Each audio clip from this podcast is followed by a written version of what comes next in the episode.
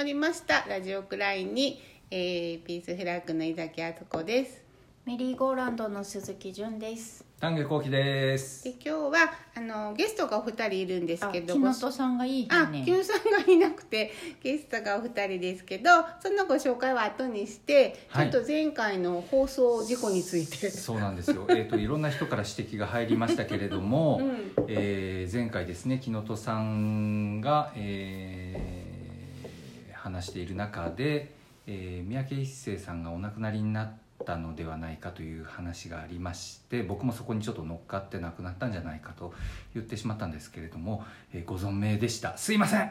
申し訳ないです。はいすいませんでした、ってはい。いうことで、はい。えっ、と今日はあの実はですね私たちは屋久島にねはいあの来ておりましてえっ、となんで来たかはまあ後にしてゲストのご紹介ということで、はいえーまず京都から一緒にやってきた清水庄司さん純ちゃん翔ちゃんのご紹介をえっ、と、翔ちゃんはですね、お恥ずかしいな友達でですね。あのー、友達なんです。はい。じゃあお友達の翔ちゃんあのもうちょっとさ、改めてね、数数学を大学で。で大学で教えてる数学を教えてますね。まあ研究もしてますけど、はい。そう。なんか暇があればずっとなんか計算してるんだよ。あれ計算式、あれ何って私数式。聞いてもきっと分かんない。すごいなねなんかもうノートずびっとやってた。のでそんなそんな翔ちゃんとです。えっと屋久島にえっと暮らしてもう20年。うんもうすぐ20代ってことの、あの自然農の農家のあの本竹修一さんにゲストで入っていただきます。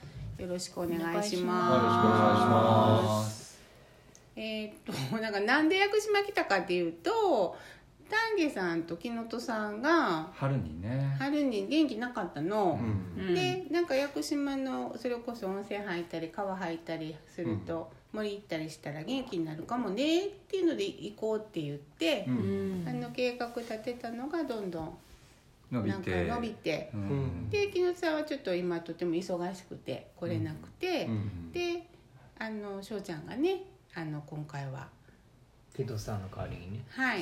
代わりにっていうか一緒に行こうっていうことで。うんうん来たんです。それでえっ、と私はあのもう10 20回目近くになるのかな。うん。あのやこ八百屋時代に周さんのポンカンとタンカンと芋とうん。野菜といろいろ扱わせてもらってて、うん。であのしょっちゅう来てたんですけど私も2年ぶりでうん。ねうん。2年ぶりに。そうねうん、うん。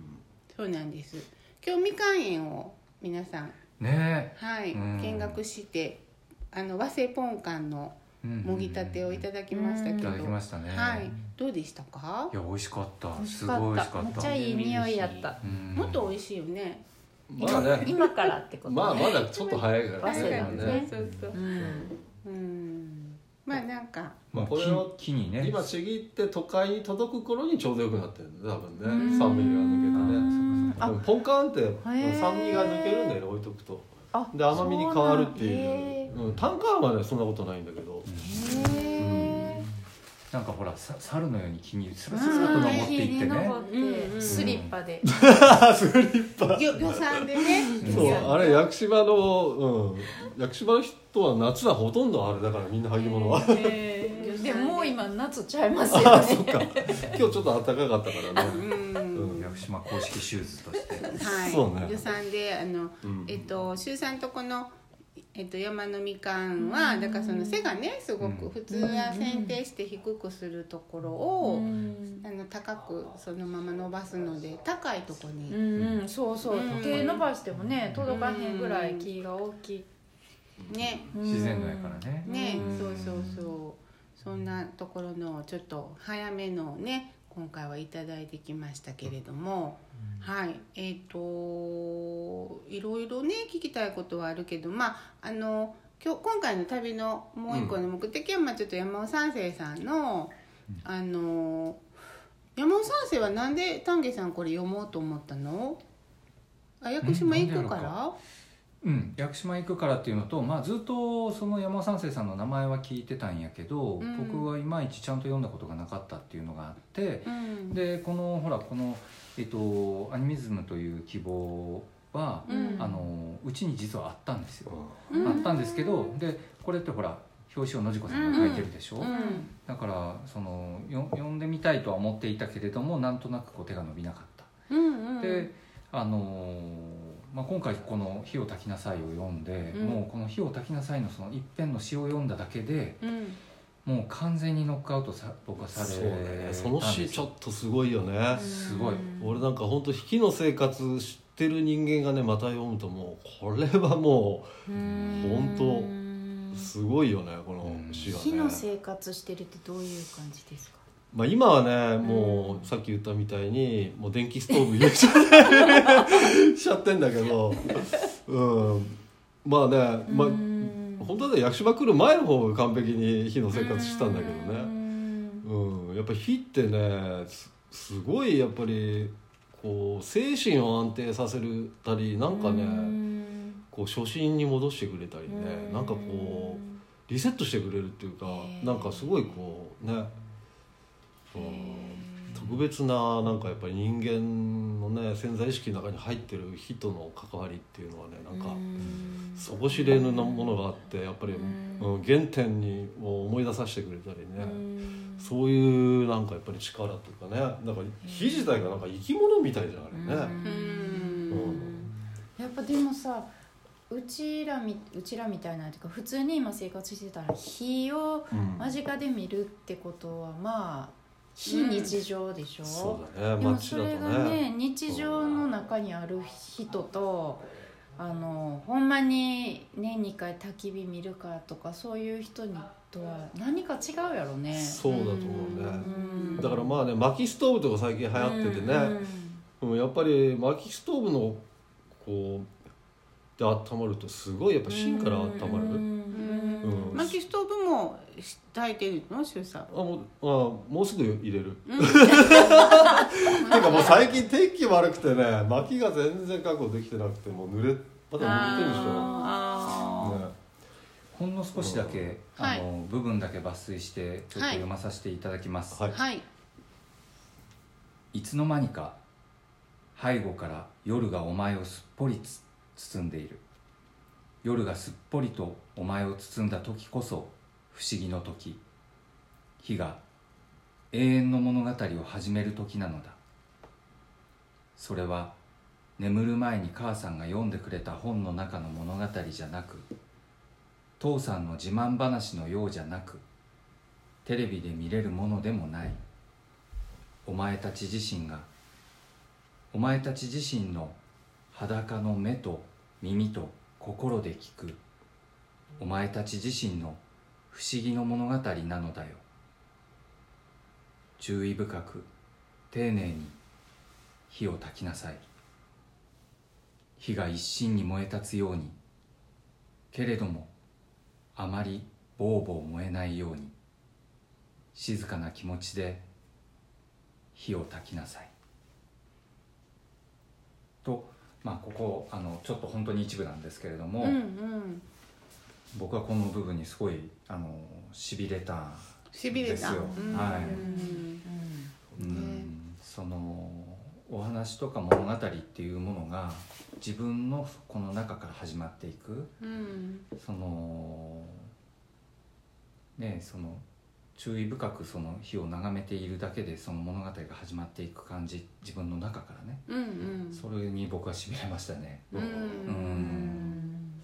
ねなんかあんまりそのだから、えっと、最初来るまであの名前は知ってたけど私も、あの呼んだことなくて、であの宮の浦の土産物屋さんに結構並んでるんだよね、うん。あの本あの刺繍が。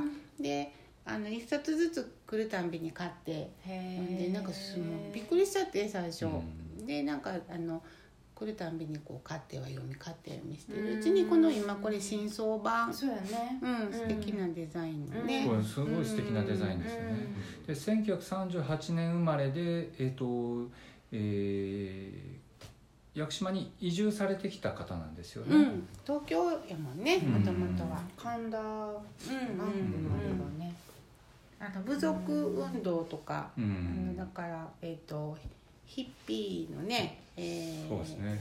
七尾榊さんとか、うん。そういう人たちと一緒にいろんなこと東京でやっててで、まあ、部族運動っていうので、村を自分たちで作ろうっていうので、要するにその大量消費社会からなんかこう出て自分たちでっていうので屋久島の白子っていうところにね、でその白子にい行こうっていうあ話が明日ね。明日行きましょうと。まあ、本物の自分たちの自治の暮らしをしたいっていうねうん。人たちでね、結局ね。う。ん僕は会ってたかもしれないんですそのあの1988年の8月8日に、うん。その長野県の、えっと、八ヶ岳でやったその命の祭り。うんうん。その、まあ、半角イベントだったんですけど日本中のヒッピーが集まったイベントで、そのオープニングでその山尾三世さんが詩を読んだっていうのもここに載ってたんですよね、その詩も載ってたんです、うんで僕は10代の時でその時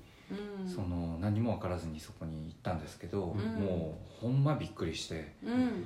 もうなんか世界中の人たちが集まって音楽やってるしうん。もうヤギとか馬とかみんな連れてきてるし。なんなんやここはみたいな、へうん、それでもうなんかその火焚いたりいろんなことしててもう本当にヒッピーコミューンがドカーンとこうその数日間だけできできたみたいな。うん。そんな感じやったんですよね。その祭りって一回きりなの？いや毎命の祭りって毎年いやいやいやいやいやいやえっとそのそっから多分しばらくやってなかったはずです。最初はね確か、うん、1988年に1回目始まってて。その時です。あその時行ったんだ。その時。うん。が僕は10まあ、その後ね受け継いでずっと鹿児島では命の祭りずっとやってたんだけどね、うん。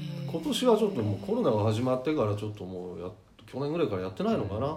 今年はやらないっつってたけど、うん、そこで、うん、そこでもねやっぱり今鹿児島の街中でやってんだけど、そこの公園には、うん、その日だけはいきなりあのヤギ連れてきて公園に。やっぱりミニ動物園みたいなのできてるわ、うん。うん。でやっぱりその原発とか、うん。その要は人間の手に負えないっていうことではなくて、人間の手に負える暮らしと、そのエネルギーとっていうことを、まあ、山尾三世もさんも言ってるわけですよね。うんでその命の祭りもそういう人たちが集まって、うん。あのその反原発の動きをいち早くやってたという、うん。そういうイベントだったんです。はい。なんかそのずっとこう読んで読んでいくとそのあのまあえっ、とね遺言っていうのがあのうん文章があってそれも明日行ったらきっと手塚さんがくださると思うんですけど。読みました。あ読んだか、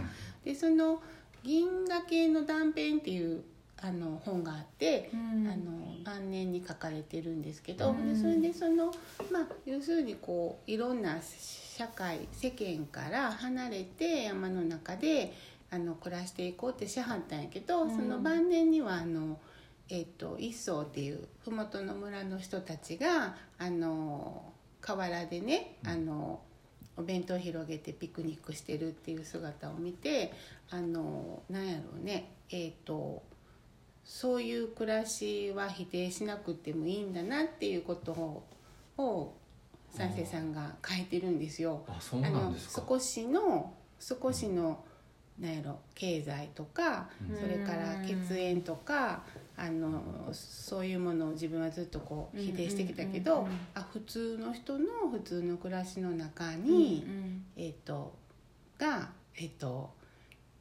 のうん、それは否定すべきものではなくてそこの中に大事なものも一緒にあるんだなみたいなことが書いてあって、えー、とそれがすごい印象深くて、そこですよね。結局この間も僕愛能高校の先生近藤先生に言いましたけれども、まあそのそこだけ集まってみんなその、まあ、理想郷というか、うん。ある種のそういうその世間と隔絶した形で自給率も上げて生活ができてしまうということでその逆に言うと世間の方が置いてきぼりを食らうというか、世間の方がでも圧倒的なマジョリティでもって圧倒的なその経済力と圧倒的なそのなんとかパワーでその世の中を動かしていってしまってるわけじゃないですか。うん。それに対してじゃあ自分だけその位置抜けたみたいなことでいいんだろうかっていうことはこの間ちょっとあの質問として投げかけた部分があるんですけど僕の中にもずっとそれはあのなんか引っかかってる部分があって、うん。どうやって折り合いをつけていくんだとこの、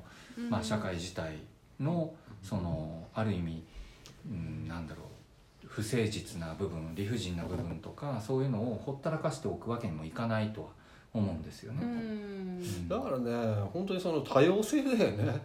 人間もそうだし、まあ、そういう地域の在り方とか経済の在り方とかそういうのもやっぱり多様性があるほどいいんだよ本当に、うん。ね、だからこの屋久島みたいなところに住んでるとさやっぱ東京と同じルールでおかしいなって思うことはいっぱいあるわけよやっぱり、ねね、何も同じじゃなくてもいいんじゃないかって、うん例えばまあ車検とかねうん。車だってさ、都会では壊れてその辺で止まると誰か迷惑になるかもしれないけど、うん。ここだとねはっきり言っていらないと思うね。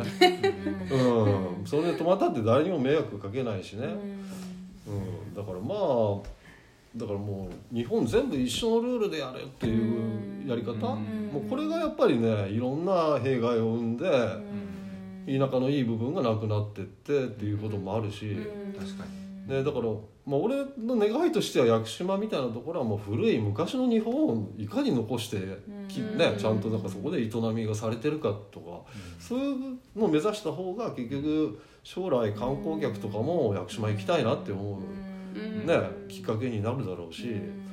だから多様性っていうのはすごい大切で,、でこっちに全員行っててこっち間違ってたねってなった時じゃあどうすんのって、うん。なるしね。そうだから、うん。まあ、あらゆる面でやっぱり多様性っていうのは大切だからもう全体主義とかね、まあ、今いろいろ問題になってるけどそういうのも本当にそういうねもう今間違ったことがなんかどんどん、うん、都会のパワーでやっぱりね大多数の人によってなんか道が作られてる、ね。で地方までもうついていくしかないみたいな。地方自治。そうだよね。今度のありそうだね。猫のテーマは自治なんですけど、うん。もうすぐ出るんですけどでそのあのー愛農高校はねこの間ゲストに近藤先生って来ていただいて三重にあって、うん。えー、と私立私立で、うん。えー、と農業とか畜産とかが勉強できるとこで、うん。えー、と愛農高校で自給率が70%って言ってはって、うん。であの、まあ、素晴らしいなって言いながらあの丹下さんなんかはねいろいろ引っかかることとか質問してくれてるんやけどで周さんは米とかうん。野菜とか、だから果樹とか作りながら米も野菜も作ってあの割と自給まあ100%にしろって言われたらできないことはないけど、うん。うんだけどやっぱりあの、まあ、こういう南の島だからさ特にまあ冬野菜っていうのはそんなに向いてはないんだよはっきり言って、うんだからねあのつい最近までオクラとかも取れてたしね、うん、だからなんていうの？本当に自給でこう今あるものをいかにちゃんと食べていくかっていうことは、まあ、できるから、うん。それはまあいざと、ね、食べ物食料がバーッ立たれた時には、まあ、こういう島はなんとかなるなっていうのはある、ある。うん。まあ、愛の高校はねこの間うん。その、えっと、僕はちょっと引っかかったのはその恋愛禁止っていうふうにおっしゃったので、なんかその学校の,、うん。あのルールの話になって、うん。その学校でちょっと特殊なというか、うん。あの独自のルールみたいなのがあるんですかって聞いたら、あのそんなにはないけれど、あ恋愛禁止っていうのが一個あるって先生が言わはって。高校生で高校生で驚愕だよね。そうです。そうなんです、うん。でその1学年21人だったかな。そのうんとても少ない中で3学年あって、うん。だから70人弱の生徒うん。で付き合いもとても多分あの人と人とのあの付き合いが濃いんだと思うんですよね。うん。でそこでその恋愛禁止っていうそのまあちょっと言い方に僕も引っかかったんでその後ちょっと,、えっと連絡をしてねそのちょっとモヤモヤしてると,、えっとつまりその恋愛っていうものをさ誰かに禁止されるとか誰かに止められるものではないと思ったのね 僕は、うん、だからそういうふうにその標語になっちゃうといけないんじゃないかなと思ったんで、そのまあ、僕があえて言うんだったら恋愛は2人だけのものではす済まないとかね。だからどうどうしようっていうふうにみんなで考えていくようなね。なんかそんなことがいいんじゃないかなっていうふうに言ったら、まあ、返答としてそのあの正確に言うとその恋愛禁止っていう言葉じゃななないんだと。えっと、1対1の交際をしないことを誓いますかという制約文があると。いどう話をしてたんですよ。一の付き合いをしない。で、えっと制約、その続きに愛のでは、ひえっと、広やかな交際を求めますとあると。でそれが何で必要なの？っていうことはそのいろんな場面であの話をしていると。でそのそういう文言やその必要性は毎年のように議論はしていてその本来恋愛込みの人間関係っていうのは、まあ、この間もおっしゃってましたけど当然なんですよね当然だと。で一方で自分と深く向き合うための3年間でもあるということもまあ分かってほしいと。で卒業生同士の結婚も非常に多いらしいんです実際、でそれをあの応援もしてると、うん。うん、いうこともあってまああのあれだけね多分コミュニティが狭い中でその家族も一緒に先生たちもみんな込みで住んでるわけじゃないですか、でやっぱそこの中でお親御さんも含めての全寮制なんだ。全寮制なんですよ。あーなるほどね。だから信頼関係とかもそういうのもあるのでっていうことだとは思うんですけれども、うん。だから非常にあの中では難しいことなんだけど あのそういうことがその形骸化しないようにあのよくよく話をしあのし続けてますという返答はあの、まあ、もういただいたので一応その話しておきます。それでモヤモヤはすっきりしてたの？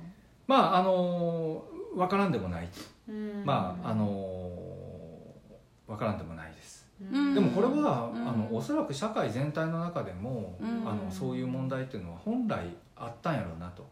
田舎の小さな社会の中でその誰と誰が付き合って誰と誰がこんな関係でとかっていうのってやっぱりすごく問題になるじゃないですか、なりやすい、でも都会ってそういうことから全部切り離されて、うん。そのある意味、まあ、自由うん。になっている、うん。でそのそういう意味ではそのなんかいろんなことを都会化していってる感じはあるんやけれども、うん。それは僕両方ともそその恋愛のそのことに関しては非常に本当に人間としては難しい問題だと思ってて、うん。あのそのコミュニティとしてもそのあるべきコミュニティとしてもすごく難しい問題だと思うんですよ。うん。うん、本でも今ね日本の少子化とか考えたらさねもう本当高校生から、ね、昔だって高校生夫婦とかテレビで普通にやってたじゃんドラマとかね、うんあの頃はだからもう若くて結婚するのはそんな珍しいことじゃないよって、で俺なんかがやっぱ中,、ね、中学高高校の頃も10代で結婚した友達とかも結構いるけどいてまあ大体離婚しちゃってたけど だけどあの頃結構いたもんね。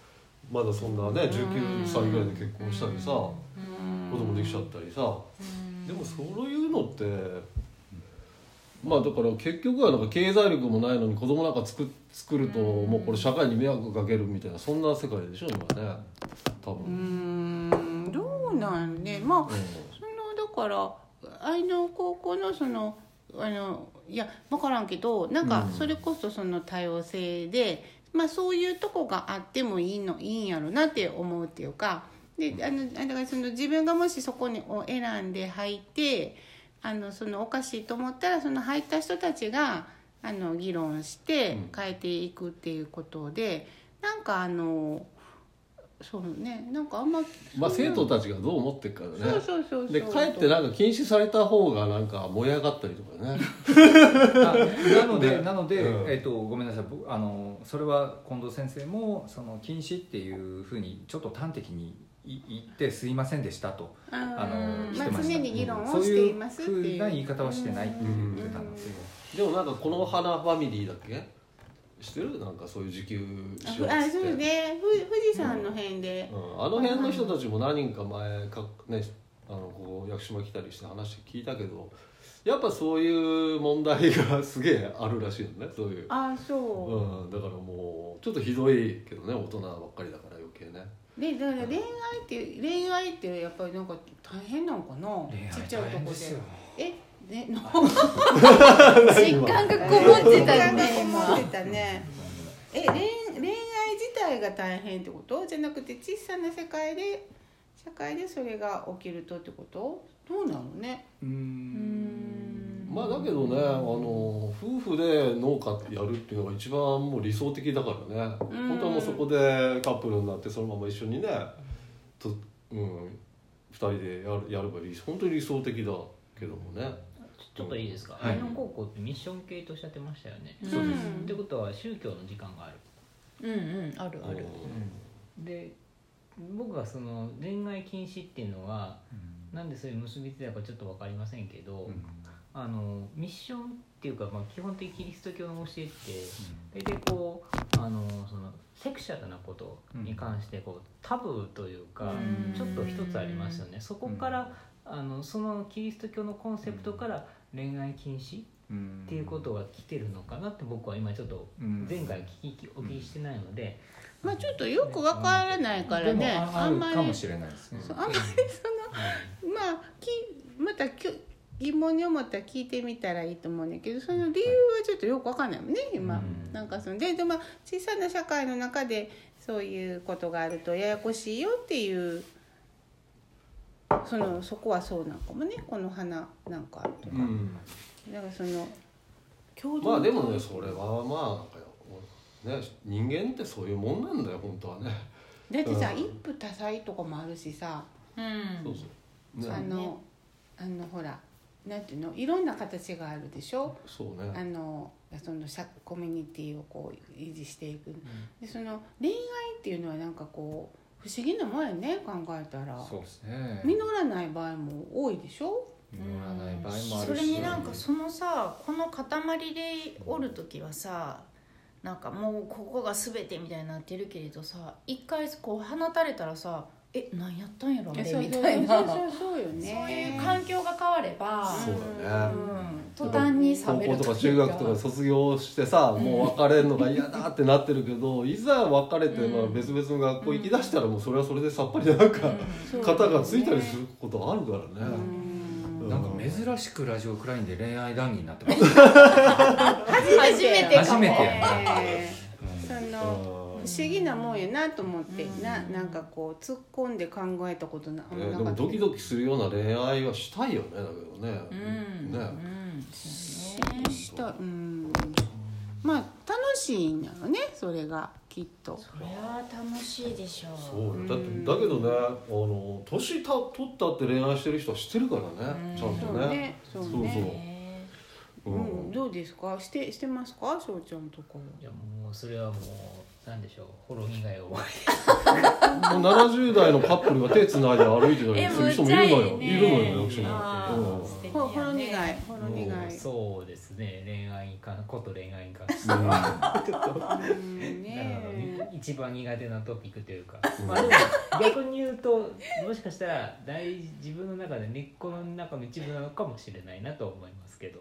そのほろ苦いのが？恋愛の関するそのなんていうかそれを通してなんかこう自分の僕の場合それで自分の嫌な部分とかうん。汚い部分とか今じゃないですよ、ですけど、うん。とかでそういう自分のなんか見たくなかった部分とかそういうのをこう見るきっかけになった。ああでそれうん。それですごくこうなんていうんですかね。まあいい経験になったまあ凡庸な言い方です。確かにうん確かにね。自分が見えてくる時あるよね。それはだから。だってこんなんだったんだみたいなさ急に。そう頭をこう打たうん。れてなんかあ自分ってこうだったのかなとかうん。そういう側面を発見する。うん。でそこをまたこう時が経っていてそこでもやもやしたけどまた出来事があってまたこう乗り越えていくというかかいも僕の場合は問題があの解決するというよりはそれが解消されていくっていう感じなんですけども。うん。自然と。消えてたねみあそたいな。のお互いの関係の中で例えば恋愛してて例えばすごいこう僕なんか結構失敗があったんだけども例えばもうその相手も結婚しして子供もいて、僕もまた違う人と付き合ったりとか、うんそういう中でやっぱりこうなんていうかお互いがまたね違う関係になって問題がこう消えていくというのかな、うん。はありますね。うん。そういう感じ。恥ずかしい。思思わぬトピックにうん。巻き込んでしまでいも私なんて女子校やったからさ、うん。あのどんな先生でも男の先生やったらまあ一通りモテてたわけよで それが卒業した途端に「一体あれは何やったんやろな」みたいな。あるよな。そうそうあの職場とかはだからさ、うん。狭い社会でしょ職場も、だからそこでそのあの割とほら上司に憧れるとかさ、うんうんうんうんまああのそういうのってさなんかこう目が覚める瞬間とかきっとあると思うんやけどそこから離れるとね。うん。うんそうね何の話からこの タゲさんどうですか？さっきからこうほろほろ苦い思い出。頭抱えてうん。もうちょっと言えないです。言えない苦すぎて苦すぎて。苦すぎて。だからそれがそうですよ。だから4月ぐらいに僕は。ああそうかそうか。山田三世さんは恋に恋愛についての詩なかったの？俺はたどり着いてないけどなんかなあんまりないかもね。うん。でも結構声大きい方やったみたいであの。いやそれはもう噂でいっぱい聞いてるんだけど。やっぱねね。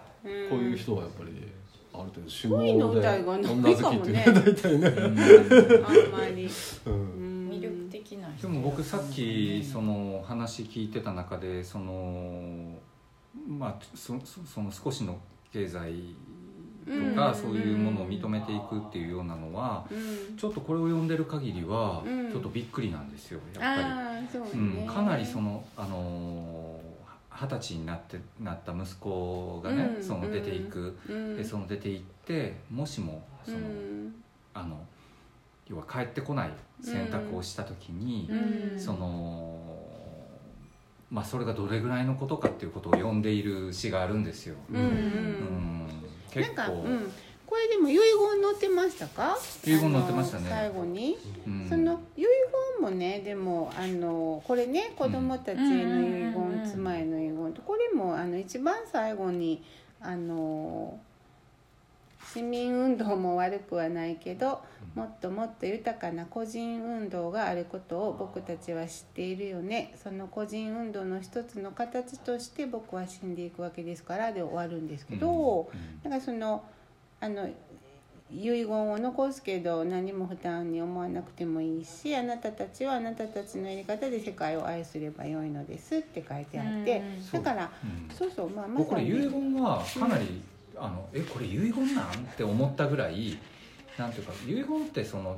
残された家族とかに対してのことかなと思ったら全然違ったから、そうそねのあの原発はやめろと。かそう。そういうことを言ってい日本るので。国憲法の9条九条九条を守れっていうのとうんそうやね原発をやめろっていうのと神田川の水をもう一度飲める水にしたい。っていうその3つ三つが遺言なんで自分が果たしたかったことだよそうそうそう。ねうん。でもそれはあのだから市民運動やれっていう運動せえって言ってんじゃないんだよって、あうん。の個人運動っていうのはあなた自身の暮らしの中で、あのそういう豊かなうん。あのなんて言うんだろうね。あなたの生き方の中でそれをうん。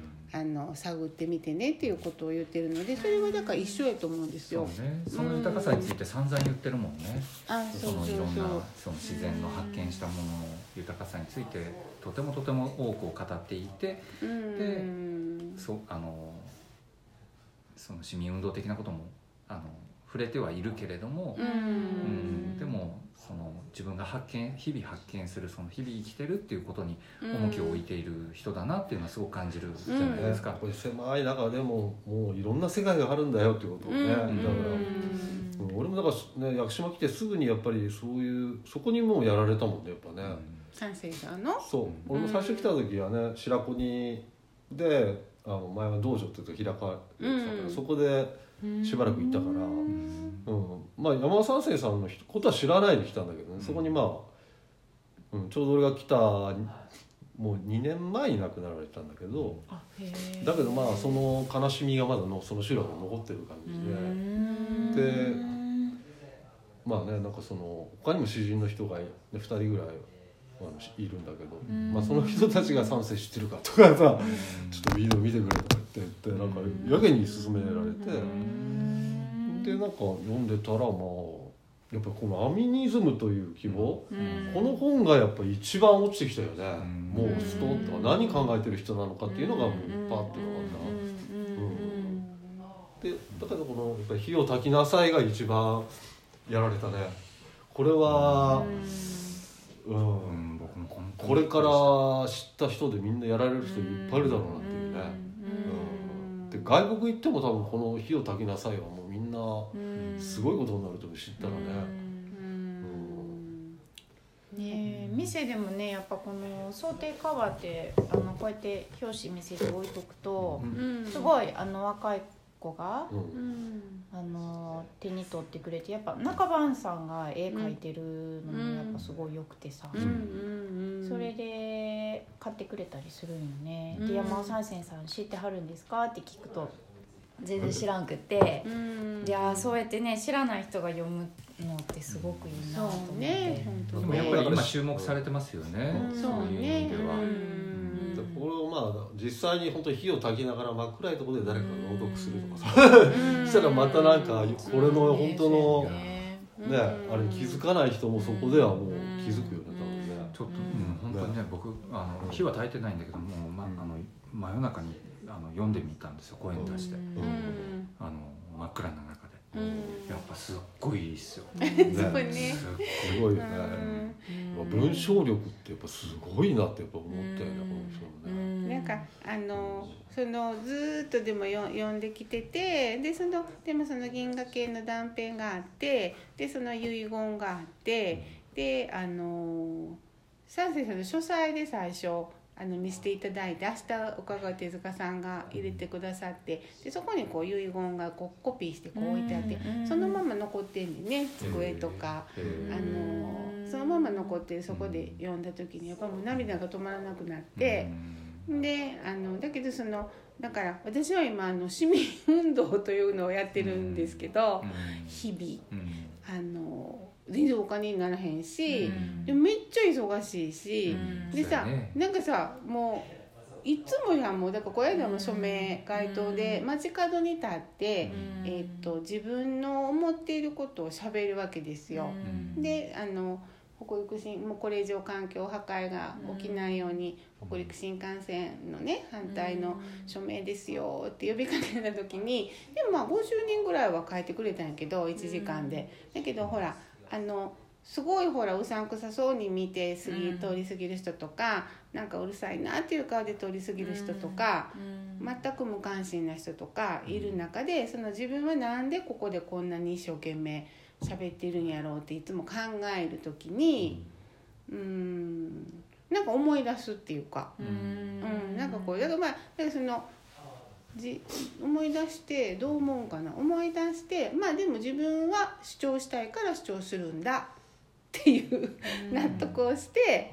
あのあの私の暮らしの中でこれは別に自然なことやっていうふうに今は納得をしてやってるけど、まあでもそれが正しいかどうかとか、それがその人から見た時にあのどうなん人への影響としてどうなんやろうとかいうのは、まあ、ずっと考え続けるっていうかね本当は違う形が取れたらいいのになとかそうね。僕そのやり方もいろいろあっていいんじゃないかなって思うんですよね。やっぱり、うんうん。その、うん、僕もその投票活動をあの、まあ、底上げしたいっていうようなことでいろいろ運動はしているんだけどでもなんていうかな例えば、うん、こっちが正しいと思った人たちがこっちが正しいっていうことをわーっと言っただけで世の中が何かみんなが耳を傾けてくれて変わっていくんであればそれはいいかもしれないんだけどそういうことにはな,、まあ、なっていない。ならないね。ならないんですよ。うん、だからそうそう。この間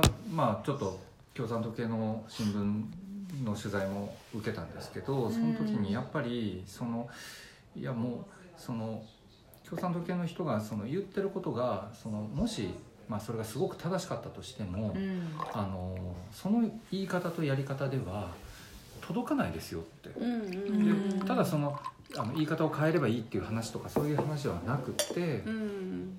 うん、根本的にその自分が信じてるその正しさをその人に伝えるっていうだけでは何も人はひょっとしたら心に触れないのかもしれない。うんでもそのこの火を焚きなさいはうん。これは心に触れるんですよやっぱり。そうね、うん。だから文学ってそういうね。うん。だからまあ今はこういう詩とかがまたなんかやっぱり人の心の奥まで入っていくのかもしれないね。そうそうそうね。ね、うん、やっぱりだからそれがそのあの力があるんやろね、こまあことことね、あの時代だからもう詩人がやっぱりねすごいこうメッセンジャーで,、うん。でリーダー的な感じになってたからねあの時代はね。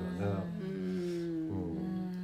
やっぱりその言葉の力で言葉っていうのは別に本当の言葉だけじゃないのかもしれないんだけど、うん。それこそそのダンスだって言葉かもしれないし、絵画だって言葉かもしれないし、ね。うん。映像だって言葉かもしれない、うん。音楽も言葉かもしれない。うん。でいろんな言葉があると思うんだけれどもその言葉っていうものがやっぱすごい力を持つっていうことがやっぱり希望なんかなと思うんですよ。うん。だからまあそれがその街角に立って話す言葉も言葉だし、うん。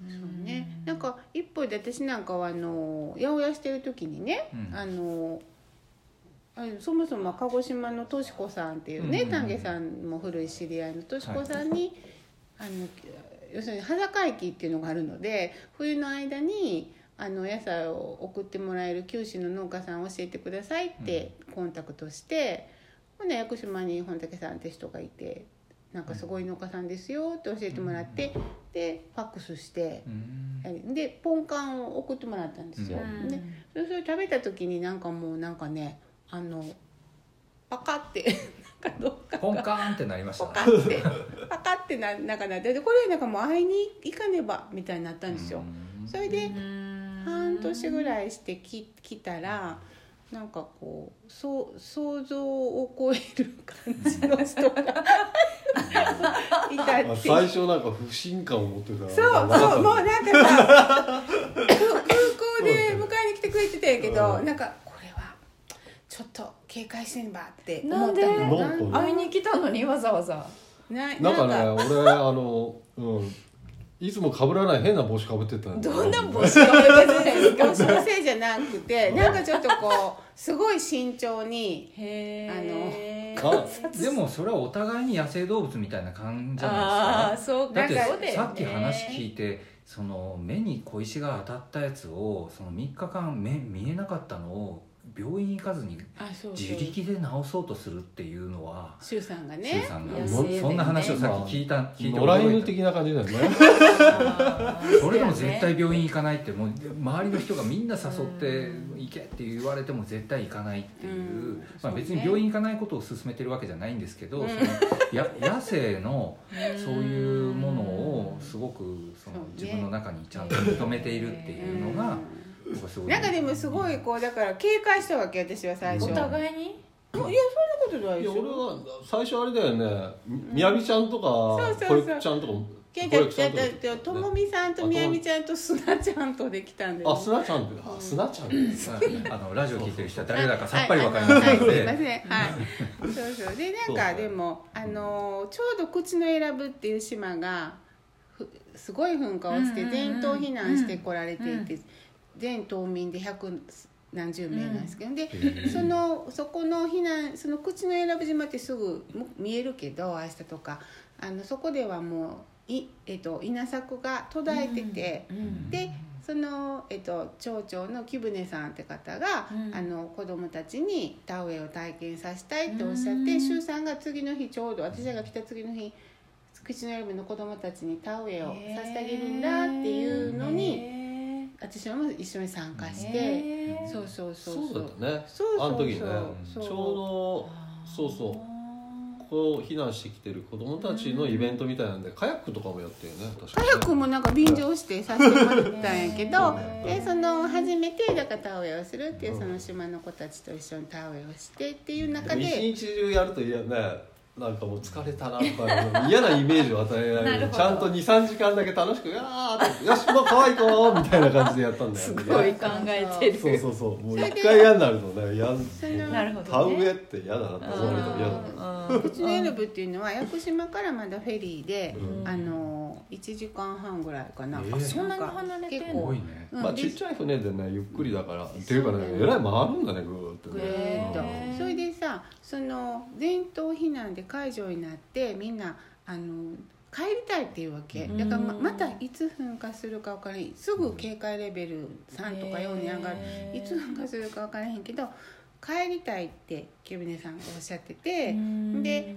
私はそれがすごい興味深くてうん。もうあんな危ないとこって思わないんだなと思ってそれで、えっと、田んぼ復活させてくれって頼まれた周さんについて野次子さんと一緒に避難会場になそのって。噴火で田んぼがダメになったの？いやいやその前から途絶えてたの、最後までやってたのが木木舟さんだったんでねその口の選ぶで。で木舟さんっていう人はもうあの移住者なんだけどね。へえすごいつわものただ、うん、まあやっぱりいろいろ地元のもともといた人とはいろいろ最初揉めてねうん。で一回出てったりはしてんだけど、うん。まあ、戻ってきてから子孫を増やしてねもう木舟島みたいになってた子孫いや本当に本当に。本当本当もう学校の生徒みんなほとんど木舟って木舟家の孫みたいなさ。そうそうそう。でその小学校の前のねあの使われてない田んぼを復活してってうん頼まれはってうん。で私と野塚さんもついて行ってうん。なんかこうちっちゃい田んぼを復活させたら泥んこになって。へもうだってもう荒れてる何も田んぼでも何でもただの湿地帯をいきなり一日で田んぼにして試して帰るっていう。でできるんですか？そんなの一日。だから頑張ってこれぐらいの部屋ぐらいでしかできなかったけど